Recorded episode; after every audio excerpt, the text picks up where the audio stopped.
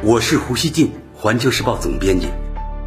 我和环球时报拥有广大粉丝，同时呢又饱受争议。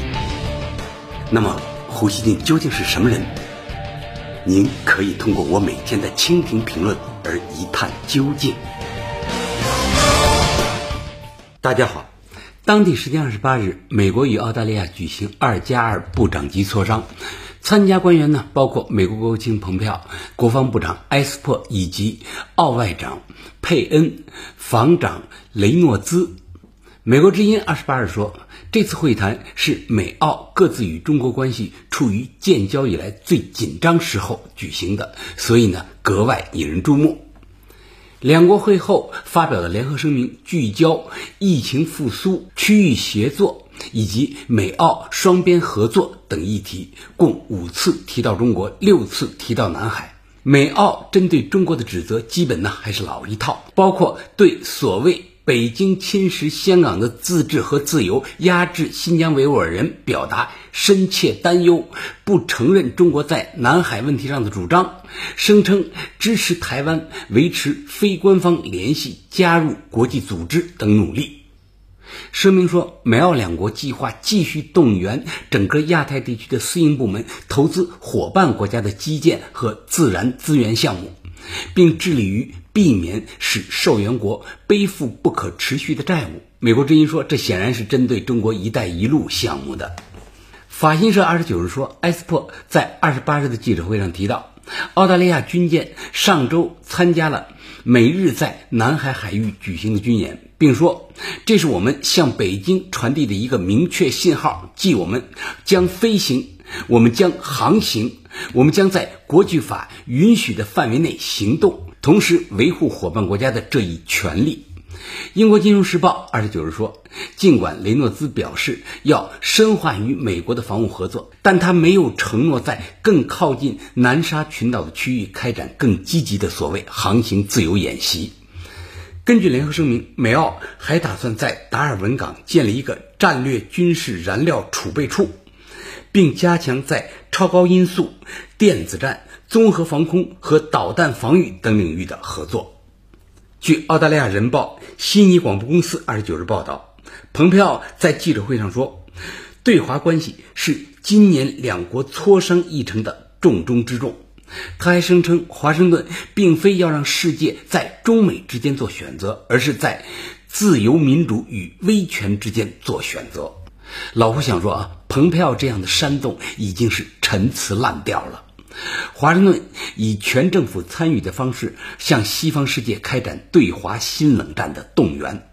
但他的盟友们普遍的反应是冷淡应付、闪烁其词，这让华盛顿呢很尴尬。幸亏有这么个澳大利亚帮华盛顿撑面子。路透社二十九日报道说，澳外长佩恩在记者会上表示，澳大利亚无意破坏与中方的关系。他在记者会上再度强调，澳中有很强的经济联系，并表示两国在制度等方面是非常不同的国家，因此存在矛盾。我们应该能以成熟明确的方式表达分歧。佩恩声称，澳大利亚会为符合自己国家利益而做出决定。尽管呢，在包括中国等问题上与美方有广泛共识，但是我们并不是在所有事情上都意见一致。老胡想说啊，佩恩这话听上去挺虚伪的。澳大利亚。在美国对华打压中，一直呢站在最前排。美国让他怎么咬中国，他就怎么咬。澳外长佩恩表示呢，想要维护澳中关系，他的意思其实是对中国说：没办法，是美国让我咬你的，这不应该破坏我和你的关系。另外，据澳大利亚人报报道。尽管美国新冠肺炎疫情仍未遏制，但特朗普政府呢还是推动澳大利亚官员过去进行会谈。部长及其副部长等人回国后呢都要隔离两周。大家看啊，这种情况下，一般人八抬大轿子来抬都不会去美国。但是呢，澳大利亚外长和防长带着一帮人呢，真就去了华盛顿，够拼的啊！对于他们的做法，就连悉尼广播公司的一名听众都看不下去了。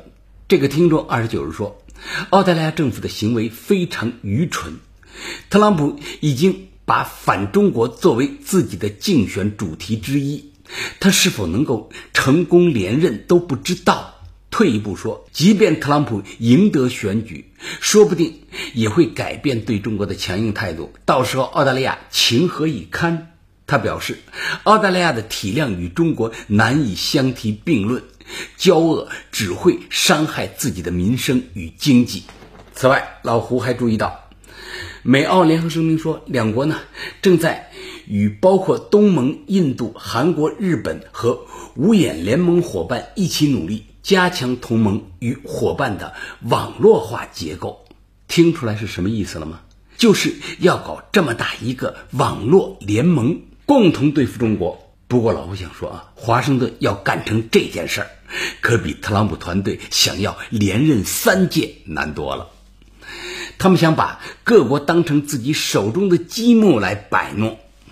德国法兰克福汇报二十九日嘲讽说：“鄙视多边同盟、破坏多边主义的美国，突然之间在寻找对抗中国的盟友，这居然成为现实。”报道说，或许呢，有一些国家愿意这么做，但你永远都不知道这位美国总统啊，何时会有下一个突然的转弯。美国有线电视新闻网二十八日说，在对中国发动贸易战之际，美国呢也对亲密伙伴加征关税，这导致他们不会站在华盛顿一边。美国政府向盟友施压。反对与中国企业华为在五 G 建设上开展合作，但没有帮助他们找到替代方案。卡塔尔半岛电视台二十九日说，随着中美紧张关系升温，夹在中间的欧洲、非洲和亚洲国家与两大经济体保持着微妙关系。肯尼亚总统肯亚塔表示，应该把政治争端搁置在一边，以便呢更好的抗击新冠病毒。我们不要陷入孤立主义、单边主义。我们今天比以往任何时候都更需要彼此。法国总统马克龙则一边将特朗普称为“我的朋友”，一边试图避免激怒北京。德国《时代周刊》二十九日说，在中国成为世界强国的背景下，美欧呢确实需要重新审视各自的对华政策。尽管与中国的关系中存在问题。但欧洲不应该加入美国的反华阵营，而是从自身利益出发制定政策，寻求开展合作的可能性。二十八日晚上，新加坡总理李显龙参加了美国智库大西洋理事会的视频座谈会。他表示，亚洲国家希望与美中都保持友好的关系。据美国之音报道，李显龙说。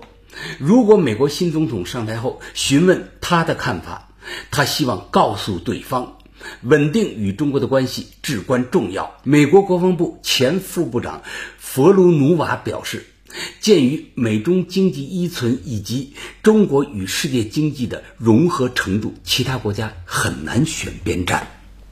大家想想看啊，中国鼓励一般西方国家拒绝反华，或者呢在反华问题上磨洋工，有多少顺其自然的作为空间？而美国要让那些国家做出牺牲，把自己都变成澳大利亚，又是多么艰难的一件事儿。现在呢，欧洲国家不断围绕香港等问题泛泛的做出立场表态，中国呢则反唇相讥。双方其实呢都没有实质性增加冲突。最后呢，老胡要说，不妨呢就让这样的一来一去持续好了，看看华盛顿能不能把这些表面的热闹当饭吃，看他跑断腿到底呢能拾来几颗麦穗。感谢收听今天的胡言不乱语，咱们下期见。